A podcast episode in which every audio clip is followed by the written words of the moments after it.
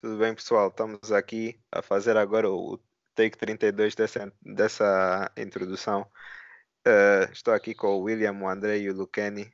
Como é que é, pessoal? Aqui é, boa noite. What do, baby? Tudo bem, pessoal? Então, olha, gostaria já de início de agradecer a todo mundo que veio falar conosco e dar conselhos eh, depois de verem o nosso primeiro episódio. Estamos ainda a trabalhar para fazer algumas mudanças, mas agradecemos o feedback. Então, vou agora fazer um resumo básico dos nossos segmentos. No nosso primeiro segmento, nós vamos falar um pouco sobre a Coach Challenge e o que nós temos visto e o que é que achamos sobre a maneira como os treinadores andam a utilizar.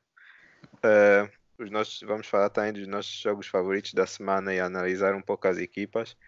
Depois segundo, no segundo segmento vamos falar um pouco mais sobre os jogadores e o que é que nós achamos das performances ultimamente e um pouco sobre as equipas que nós achamos que podem chegar aos playoffs, que podem ser surpresa. Ehm, e por último temos o nosso jogo de fogo rápido. Vocês já sabem quais são as regras, uma palavra por cada, cada um do, dos hosts para, para descrever vários tópicos. Então, vamos então aqui começar. Nosso primeiro tópico falar sobre a Coast Challenge. Uh, a Coast Challenge é uma regra que foi introduzida agora nesta season da NBA, em que os treinadores têm direito a um desafio por jogo e para começar este desafio eles são obrigados a pedir um timeout. Então, se eles ganham o desafio, o, os árbitros vão, vão dar uma jump ball e o treinador ou a equipa fica com o timeout. E se perderem o desafio, eles perdem o timeout e a posse de bola fica com a equipa oposta, como tinha sido como tinha sido assinalado no início. Então, o que é que vocês estão a achar do, do Coach Challenge agora? Uh, em termos de das regras, acham que as regras são justas? O que é que tu achas, William? Bem, acho que na teoria as regras são, são justas. Uh, dar uh, a possibilidade de, de ter verdade desportiva, porque há uh, casos, houve casos no ano passado de jogos que se tivéssemos esse, esse poder, a situação seria diferente mas uh, na prática não tem sido muito bem aplicado. Eu, por acaso, tive a acompanhar esta semana muitos jogos e, e chego à conclusão que não, não está a ser bem aplicado. O, e um dos grandes problemas é que os treinadores vêm, um, que agora têm um poder de poder contestar o árbitro e no calor do momento não pensam se aquele, aquela contestação é a mais correta. Por exemplo, eu vou utilizar aqui um jogo para poder demonstrar mais ou menos, um, para poder clarificar meu argumento. Tivemos o jogo dos Raptors contra os Pelicans, já agora os Raptors ganharam overtime em que o primeiro treinador a utilizar a nova regra foi justamente o treinador dos Raptors, o Nick Nurse, em que ele pede coach challenge aos 2 minutos e 44 segundos. E justo porquê? Porque supostamente ele não concordava com a falta que tinha sido assinalada a favor do, dos Pelicans. Não concordava, pois uh, ele achava que o seu jogador nunca tinha tocado no jogador contrário. Acho que se não estou em erro era o Josh Hart. E o jogador que fez o, a cotovelada era o Powell. Era o Powell. Uh, uh, o que, que acontece? Ele contesta porque há aquele calor, aquela frustração com a decisão tomada pelo árbitro, mas ele não vê que aquela que é muito cedo. Ou seja, minha, o que eu acho é que ele pediu muito cedo no jogo. E depois o que acontece? No decorrer do jogo, lá para o final, começou a haver situações onde precisávamos do, do Coach Challenge, mas como ele já tinha utilizado uma vez e foi utilizada quando faltava 2 minutos e 44 segundos, corrijo, 2 minutos, quando faltava 2 minutos e 44 segundos no, da, do primeiro quarto, ele já tinha utilizado. Então, eu acho que ainda os treinadores têm que se adaptar muito à regra, não, não, não estão a saber utilizar.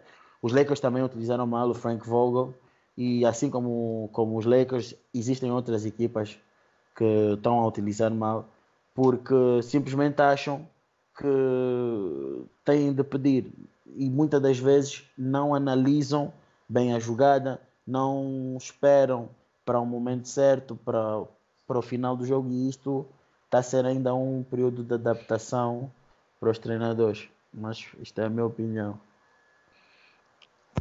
Uma análise bem detalhada. O que eu tenho visto é que o que alguns treinadores fazem é normalmente pedir a coach challenge para evitar que um dos, um dos jogadores mais importantes da equipa deles sejam entrem em foul trouble que, que é normalmente quando um jogador tem muitas faltas na, numa altura inicial do jogo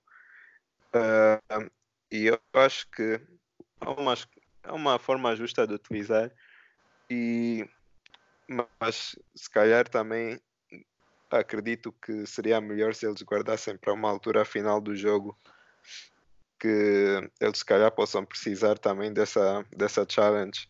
E, e pode ser o que pode o que vai decidir o jogo no final se tiverem a challenge ou não uh, o William fez uma boa descrição do que da, da Coach Challenge em si, o que é que tu, André, tens a adicionar?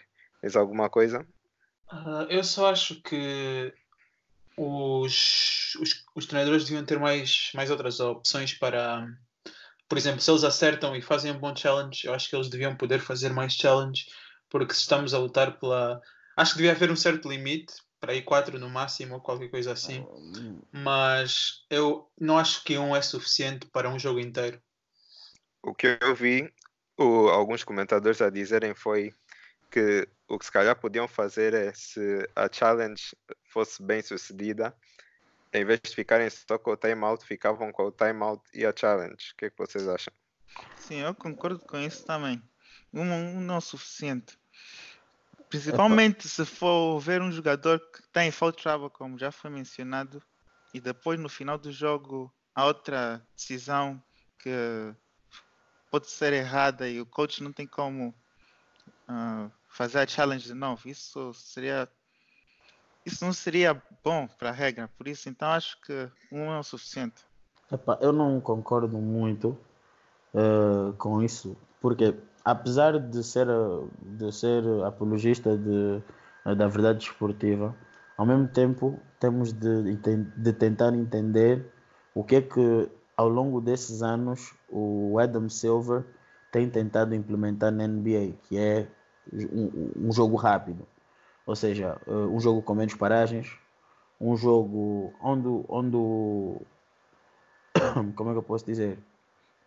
O, o tempo de jogo corre mais rápido. O, não, é, não, não há muitas paragens, não, não, não, não se para muito por causa de, disso e daquilo. E eu acho que nós adicionamos mais uh, challenges aos treinadores, apesar de ganharmos verdade esportiva, podemos tornar um jogo muito mais moroso. E eu não sei se isto é algo, eu, porque eu me, recordo, eu me recordo de ter ouvido o Adam Silver numa pequena entrevista de tempos a falar sobre isso. Eu não acredito que, um, que nós que queremos, queremos um flow de jogo mais rápido, uh, estamos a introduzir mais challenges para poder reduzir o flow do jogo. Um, Parece-me um quanto pouco contraproducente. Eu acho que tem de facto vantagens em manter só uma challenge e tem, tem vantagens em se calhar modificar um pouco a regra para ter mais uma challenge ou outra. Digam-nos aí nos comentários o que é que vocês acham da Coast Challenge e se fariam alguma mudança neste momento. Mas então vamos começar a falar de, dos jogos da Opening Night. O William já tinha já, já falou um bocado dos Pelicans contra os Raptors. Uh, o que é que tens mais a dizer sobre este jogo, para além do da Coast Challenge que uh, mencionaste? Acho que foi um grande, acho que foi um grande jogo. Uh, foi um jogo que por acaso surpreendeu-me pela positiva por causa do, do, do lado dos Raptors, porque não contava que os Raptors fossem ainda ter um bom, um, tivessem relevância.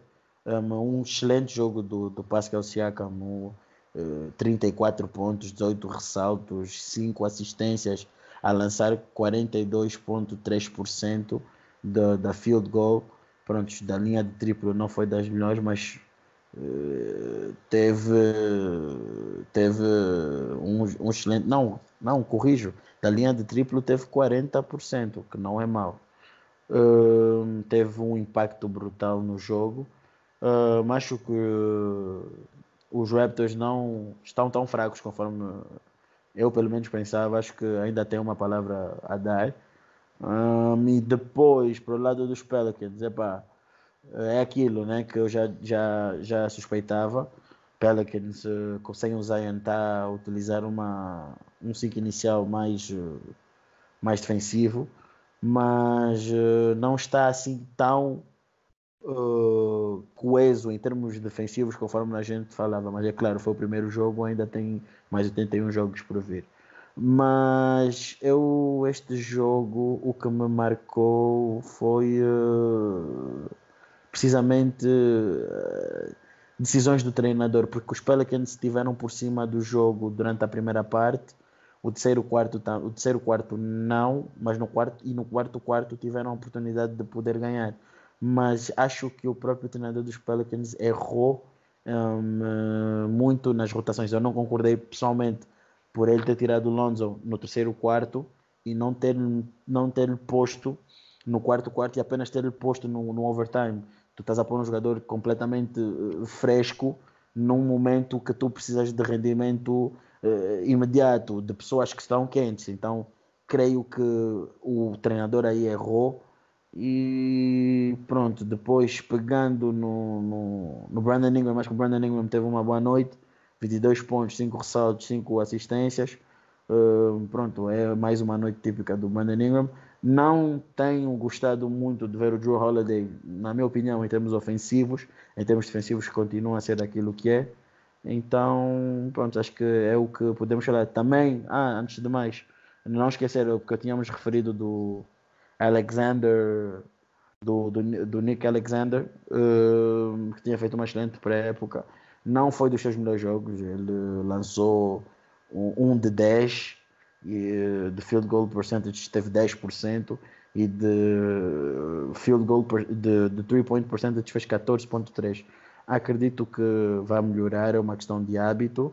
E pronto depois por fim queria só uh, salientar aqui a grande prestação e para mim foi o jogador surpresa do Nicolo Melli que fez quatro triplos em cinco tentativas 80% e que em termos de field goal percentage esteve a, a, rondar os 72%. Ou seja, é um jogador que uh, teve grande impacto, principalmente na segunda parte, lá para o quarto quarto, e que permitiu com que os Pelicans estivessem ainda uh, durante o jogo. E acho que é só isso que eu, que eu tenho a, a referir sobre este jogo. Ok. É, se Lucani e o André não tiverem nada a adicionar, eu acho que foi uma, uma análise bem completa. Então, uh, podemos falar agora já dos Lakers e dos Clippers. Uh, gostaria de ouvir o que, é que o André tem a dizer sobre este jogo. Uh, eu, por acaso, vi este jogo, a maior parte do jogo. Não vi dos Raptors e dos Pelicans. mas este jogo quis acompanhar porque acho que são as duas equipas que vão lutar pelo título este ano. São dois dos maiores concorrentes. E eu queria ver como é que é ser o primeiro pronto, o primeiro jogo deles, os dois, como é que ia ser LeBron contra Kawhi, como é que a equipa toda ia funcionar.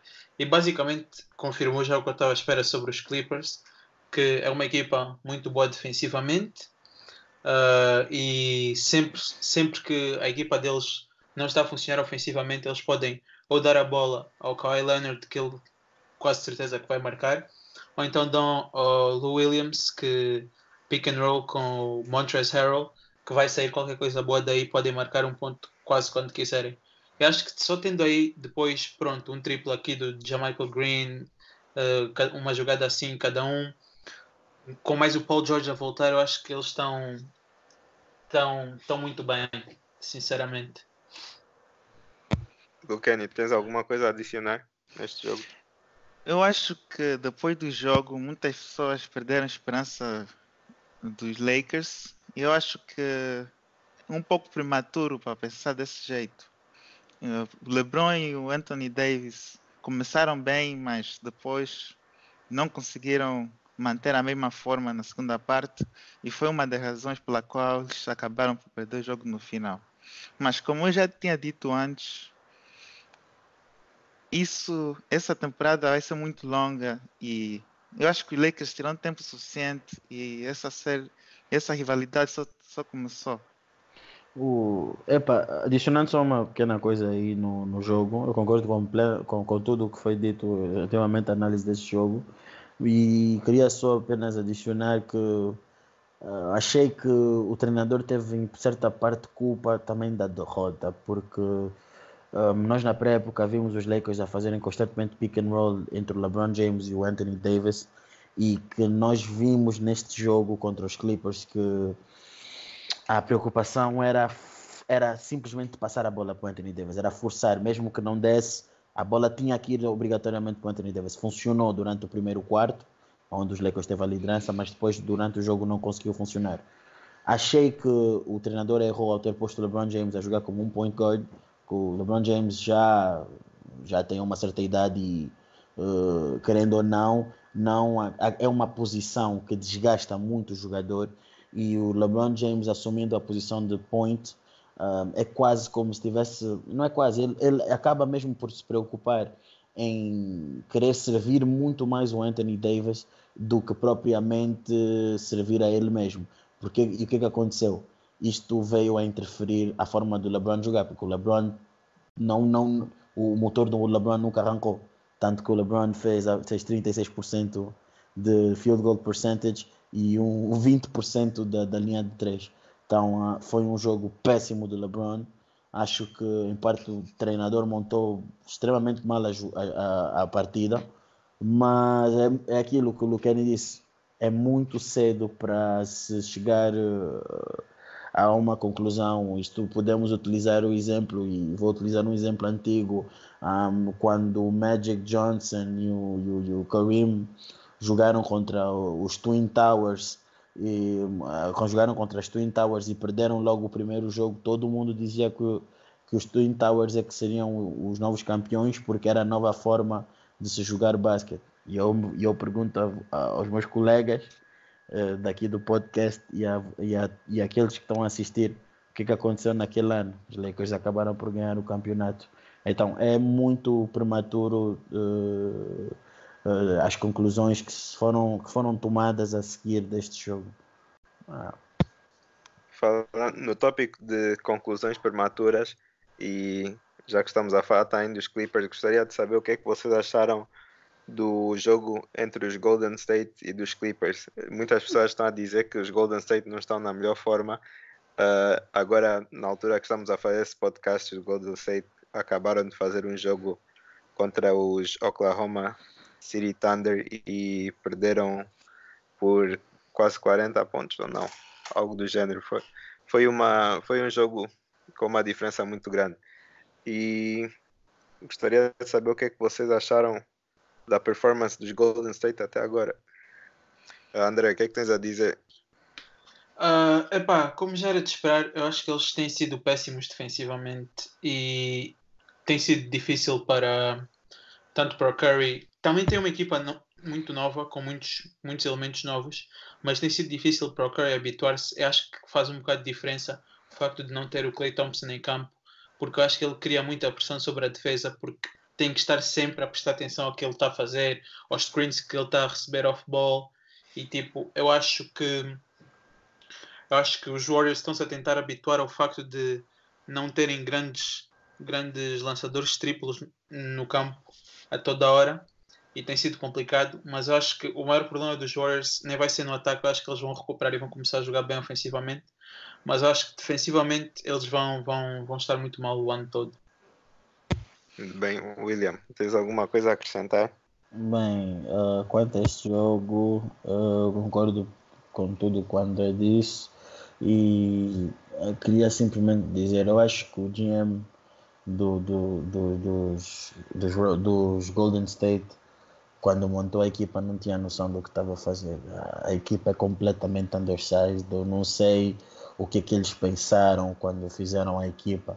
A equipa é muito baixa para o jogo.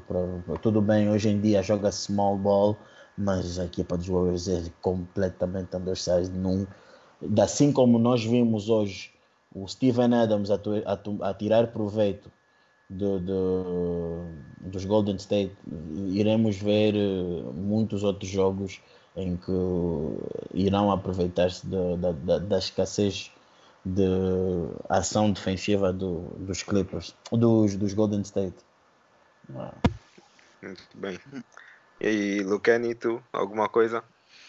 Eu concordo com tudo que foi dito e acho que eles vão ter que fazer alguma trade se eles têm esperanças se, ou se acham que tem chance de ir para os playoffs, acho que achas que faz alguma trade. E quem achas que quem é que tu achas que, que seria a trade e qual, qual era o jogador para ti neste momento que faria mais sentido estar nos Warriors? Uh, depende da prioridade deles. Se eles quiserem uh, mais proteção debaixo do sexto, uh, acho que debaixo do sexto, acho que deveriam ir buscar um Jeremy Grant, alguém que, porque eles querem continuar com o small ball, aparentemente. Eles deviam ter ido fazer trade do Jeremy Grant, que está agora no OKC. Seria uma boa opção. Tá não, não, Jeremy Grant está tá nos Nuggets, tá nos Nuggets. Nuggets, ah, é Nuggets, Nuggets, sim. Epá, Bem, e... então, então uh, diz lá, William, para fechar este tópico. Não, eu, eu queria só perguntar uh, se, se vocês achavam uh, que a renovação com Draymond Green tivesse sido a mais tivesse sido o move mais correto dos Golden State. Eu acho, eu acho que eles que... não tinham opção.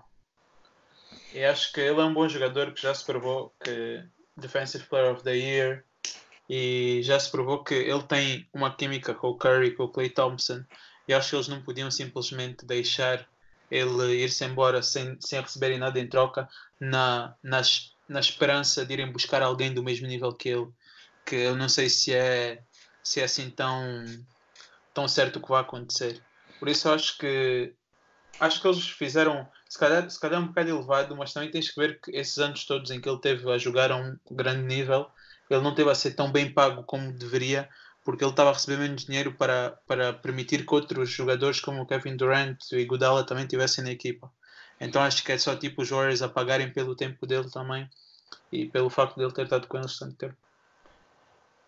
Muito bem, vamos então concluir esta secção e levar e vamos então entrar agora no nosso intervalo, depois vamos voltar com algumas opiniões sobre os jogadores. E estamos então de volta para, para o nosso segundo segmento queria começar com uma previsão para quais vão ser as duas as duas últimas seeds do West ou duas equipas surpresa podem entrar para nos playoffs no West. Eu tinha aqui apontadas quatro equipas, mas se calhar vocês têm mais outra que podem sugerir. Eu tinha os Mavericks, os Timberwolves, os Spurs e os Kings. Uh, algumas razões pela, pela qual eu digo isso. Os Mavs têm um bom duo agora com o Luca e o Porzingis. Os Timberwolves, uh, para quem tem acompanhado, o Carl Anthony Towns tem, tem feito uma, uma performance muito boa. Ultimamente, tem tido boas performances. E os, os Kings o ano passado mostraram que, se, que eram capazes de estar numa posição em que chegariam aos playoffs. E os Spurs tem o coach Pop, Greg Popovich, toda quase toda a gente conhece um dos melhores treinadores da NBA, ou melhor da NBA, que tem um recorde de 22 épocas seguidas a ir aos playoffs. Então, quem é que vocês acham que vão ser duas equipas que vão entrar, que vão chegar aos playoffs? Destas é surpresa. Uh, vamos lá ver, Luqueni, o que é que tens a dizer? Uh, eu acho que as duas equipas que vão os playoffs, o, seven, o sétimo e o oitavo, serão os Mavs e Spurs. Spurs, porque pelo Sandy já disse, tem o Greg Popovich como treinador e agora recuperaram o base e que se ele fizer a temporada toda, os Spurs de devem ter uma melhor temporada esse ano. E os Mavericks, porque Doncic tem mais um ano de experiência, será um melhor jogador esse ano e conseguiram por Zingas. Então, acho que esses dois serão. Uh, André, qual é a tua opinião? Uh, epá, das, das que tu deste, das opções que tu deste, eu acho que por exclusão de partes, uh, para estar a tocar aqui num ponto, porque eu concordo com o que o Lucani disse, mas eu acho simplesmente eu não confio no Luke Walton uh, para, para levar esta equipa dos Kings aos playoffs. Acho que o William vai falar mais um bocado sobre isso a seguir. E sinceramente eu tenho eu tenho as minhas dúvidas com tenho as minhas dúvidas com os Wolves porque para além do Cat eu acho que eles não têm assim muito talento eu acho que o, o Carl Anthony Towns vai ter uma grande temporada e acho que eles vão, vão estar lá perto uh, mas não sei se eles têm, têm as, mesmas, as mesmas armas que os Spurs ou os Mavericks têm. Muito bem, William, o que é que tu tens a dizer? Alguma equipa que, que eu não disse, se calhar? Não, não, eu concordo com, com as equipas que foram aqui ditas, uh, mas eu estou mais inclinado para os Mavs e para os Spurs, pelas razões, pelas razões que o Lucani apontou e o André também e desclassifico os Kings um, pelo facto de ter um treinador que para mim não é um treinador que vá levar os Kings aonde eles precisam estar. O Luke Walton é um treinador muito jovem que ainda comete os mesmos erros, é péssimo nas rotações, não tem uma boa ligação para uh, não tem uma boa ligação para com os jogadores tanto que podemos ver eh, no início desta época dificuldades em termos de adaptação do, do, do Fox e do mesmo do Buddy Hield e epá, por estas e por outras eu não acredito no Luke Walton, não confio nele, por isso não, não acredito que os Kings tenham o mesmo base que tiveram ano passado. Muito bem, se for, se for a falar destas equipas, eu acho que concordo com as equipas que foram escolhidas também. Então vamos aqui falar um pouco sobre os jogadores e o que nós vimos durante uh, estes dias que, que a NBA esteve a decorrer. Uh, gostaria de começar com os rookies. Quais são os rookies que estão a impressionar? Óbvio que já vimos algumas performances deles na preseason e na Summer League, mas agora a liga começou e é uma história diferente. William, quais são os, os rookies que estão a impressionar mais? Uh, para mim tem sido o Kendrick, Kendrick Nunn, o RJ Barrett dos, dos Knicks, o Kobe White dos Bulls, o Tyler Hero dos, dos Heat e por acaso hoje, uh, agora que está a dar uh, neste exato momento, estou a gostar de ver o jogo do Jamarant mas os, os que eu mencionei anteriormente já fizeram mais do que um jogo e impressionaram-me bastante. Impressionaram-me bastante. Uh, André, tens algum jogador a adicionar ou se calhar algumas razões pela, pelas, qual, pelas quais estes jogadores te impressionam? Uh, eu devo dizer que estou bastante impressionado com Kobe White que eu tenho visto os jogos dos Bulls, então tenho acompanhado uh, de perto o, o, seu desenvolvimento e o que ele tem feito. E quando ele veio do, do, do college, o que se falava muito nele era a capacidade dele de contra-ataque e que era um jogador bastante rápido e bom a finalizar.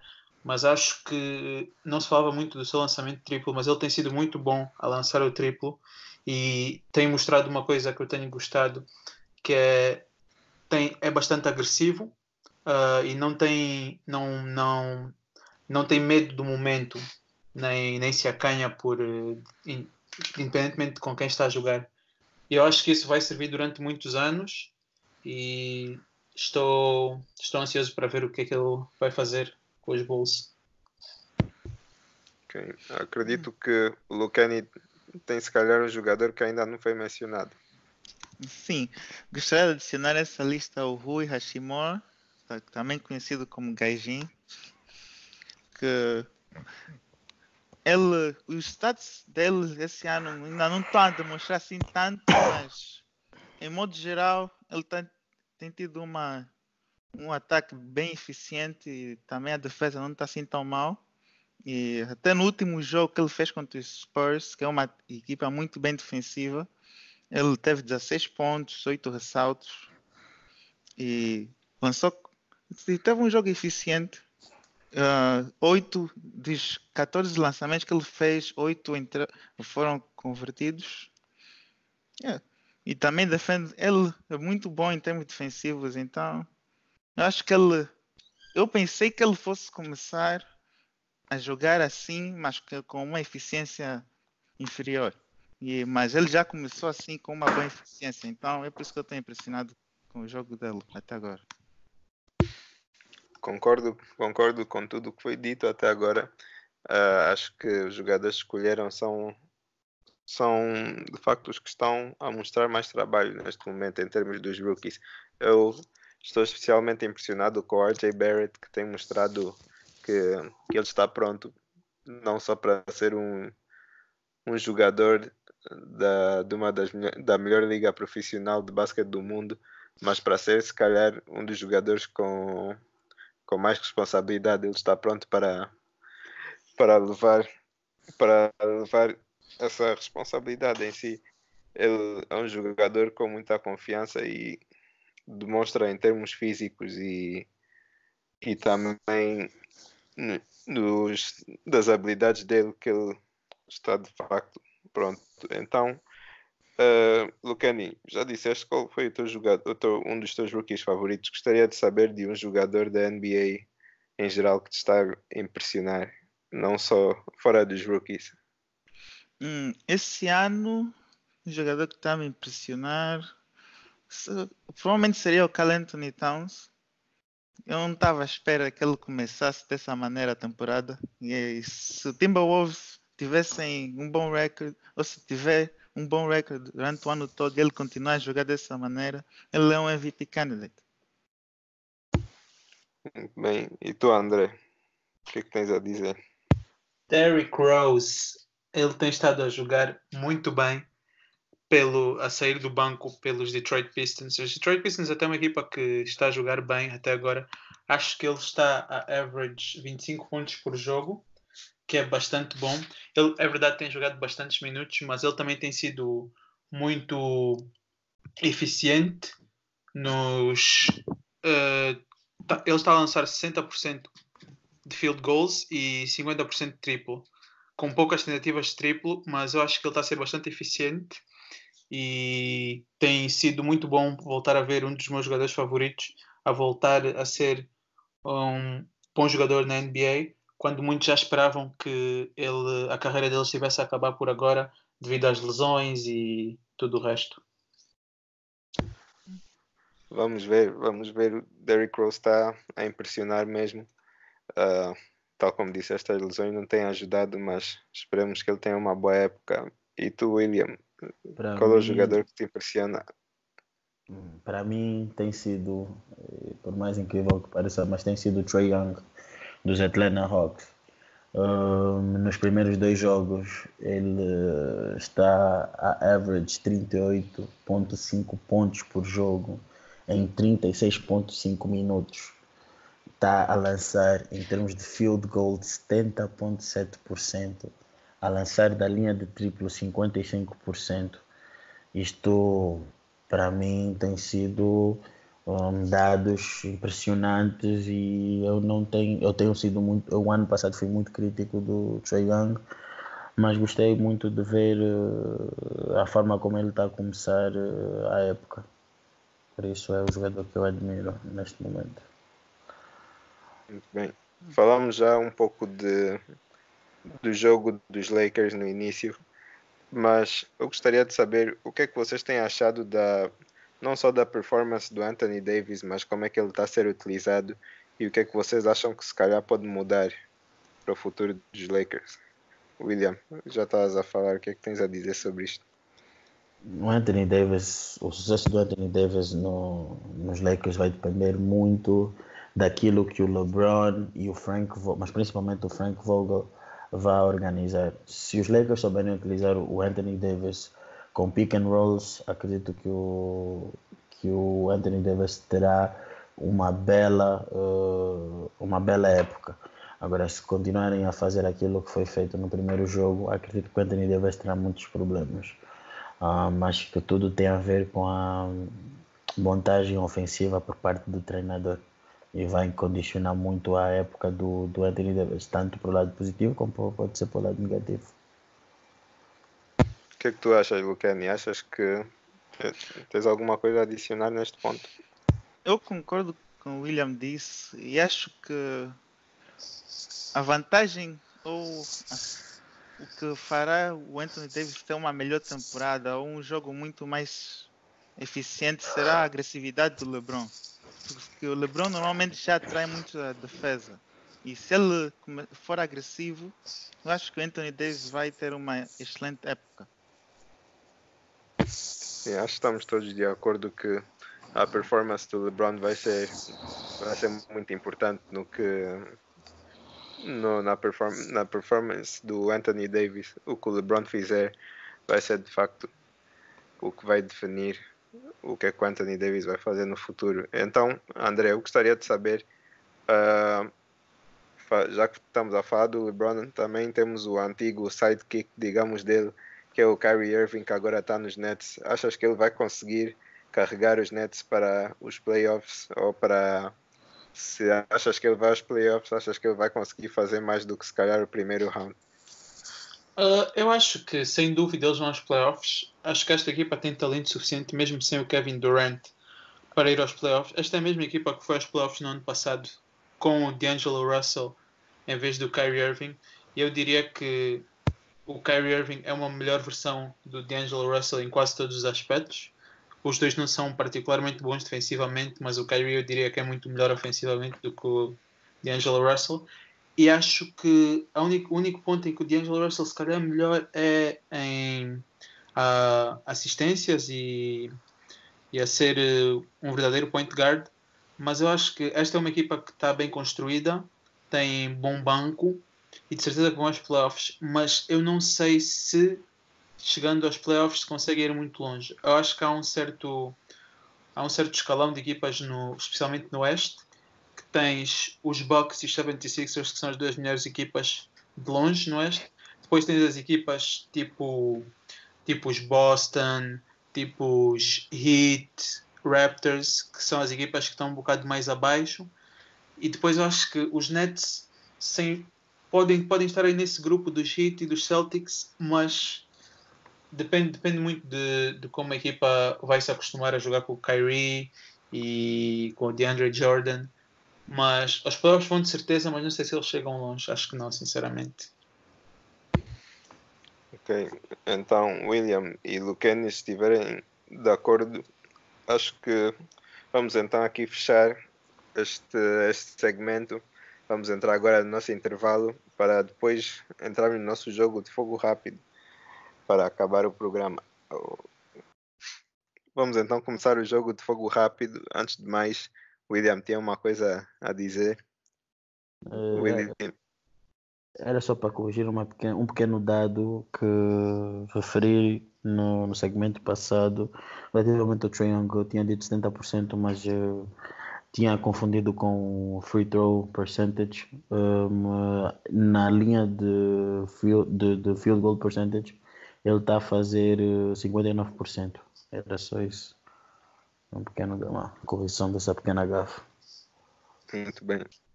Vamos então começar com o jogo. Uh, no início desta, desta, desta jornada, digamos, da NBA, uh, o Zion fez uma cirurgia ao joelho e foi dito pelo, pelo management da, dos Pelicans que o peso do Zion não é um problema.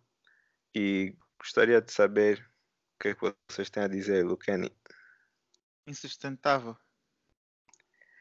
Ok, André. Excessivo. Interessante. William. Inacreditável. Bem, agora, Fair enough. uh, recentemente os, o Charles Barkley disse na, on- na televisão, ao vivo, à frente do Clay Thompson, que os Warriors não vão aos playoffs esse ano. William, o que é que tens a dizer sobre isto? Simpático. Damn.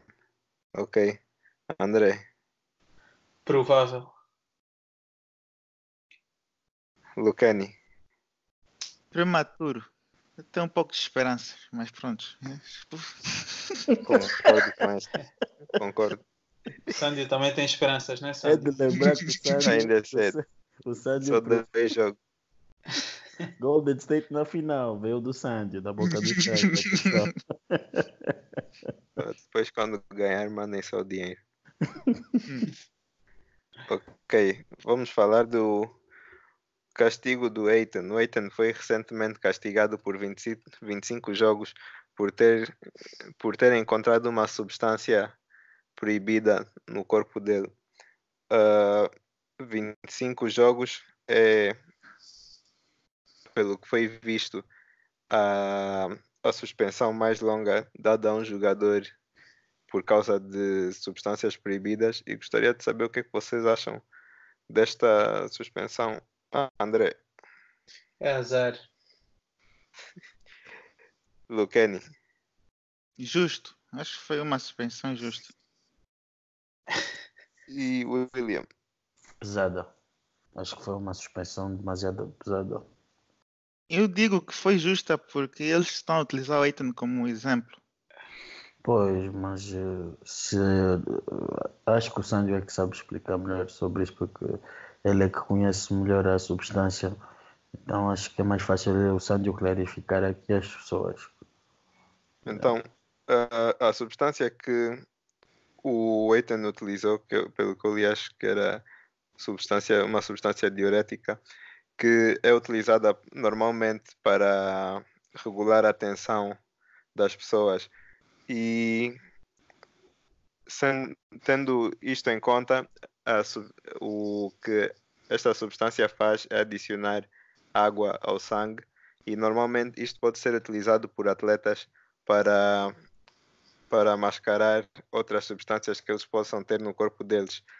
Ah, no, no caso do Eitan, não foi encontrada mais nenhuma substância depois dos testes e neste momento a NBA está a tentar trabalhar com, com a associação dos jogadores para ver se o castigo é diminuído, mas esta é de facto um é de facto se calhar um problema complicado porque os, os jogadores não podem estar a usar este tipo de, de substâncias.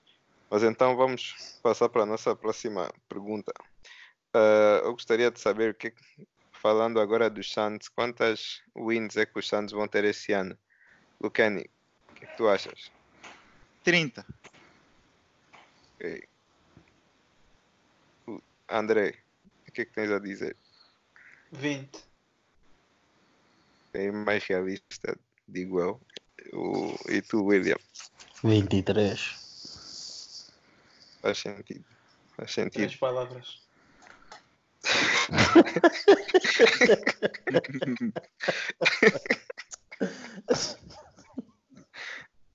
Ok.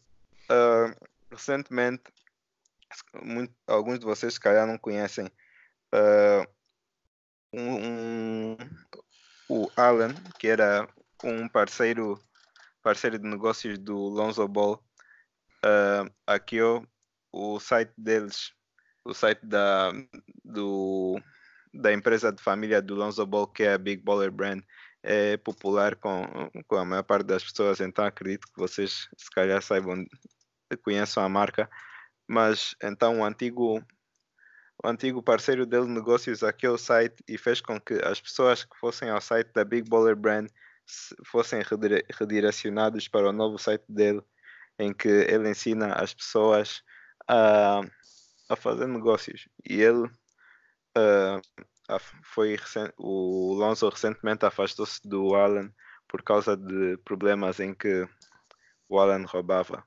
do, do dinheiro do Lonzo. Então eu gostaria de saber o que é que vocês acharam desta situação, William.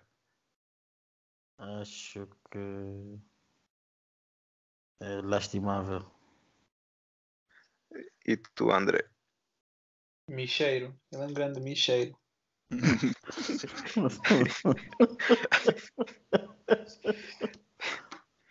Luqueni. Acho engraçado. Faz sentido, faz sentido. Ai, man. Ok. Uh, última, última pergunta. Uh, foi recentemente dito que o LeBron, o LeBron disse recentemente que ele não acha que ele tem uma rivalidade com o Kawhi. Nós vimos nos últimos anos em que o LeBron e o Kawhi já se encontraram nas finais. Uh, o LeBron já perdeu com o Kawhi nas finais e também já vimos.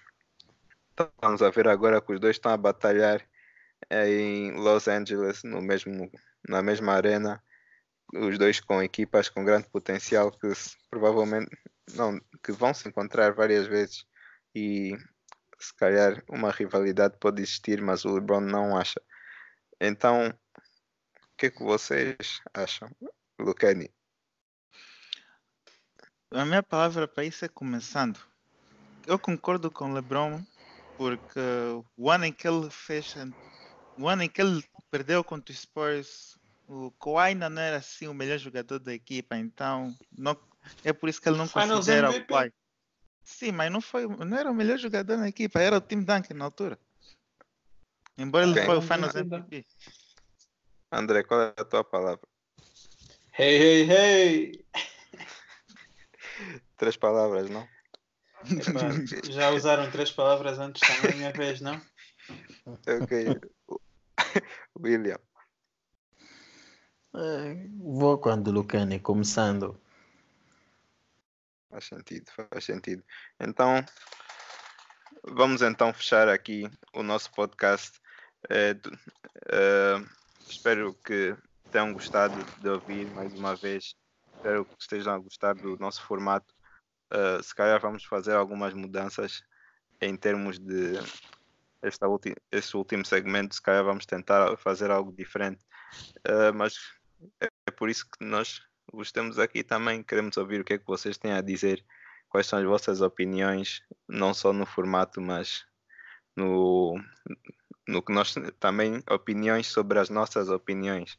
Então, se calhar vocês não concordam muito com o que o William tem a dizer, deixem aí nos comentários qual é a vossa opinião sobre, esse, sobre, sobre isso. Então, olhem, muito obrigado por estarem aqui mais um episódio. Subscrevam, cliquem like, like, digam aos vossos amigos também para subscrever e para clicar em like, digam aos amigos dos vossos amigos para subscrever e clicar like. Não esqueçam de nos seguir nas, nas outras plataformas Instagram, Twitter, LinkedIn está a caminho, Facebook está a caminho. Ah, high five também, não podemos esquecer. E o high five, não se esqueçam, olha. Muito obrigado. Até a próxima.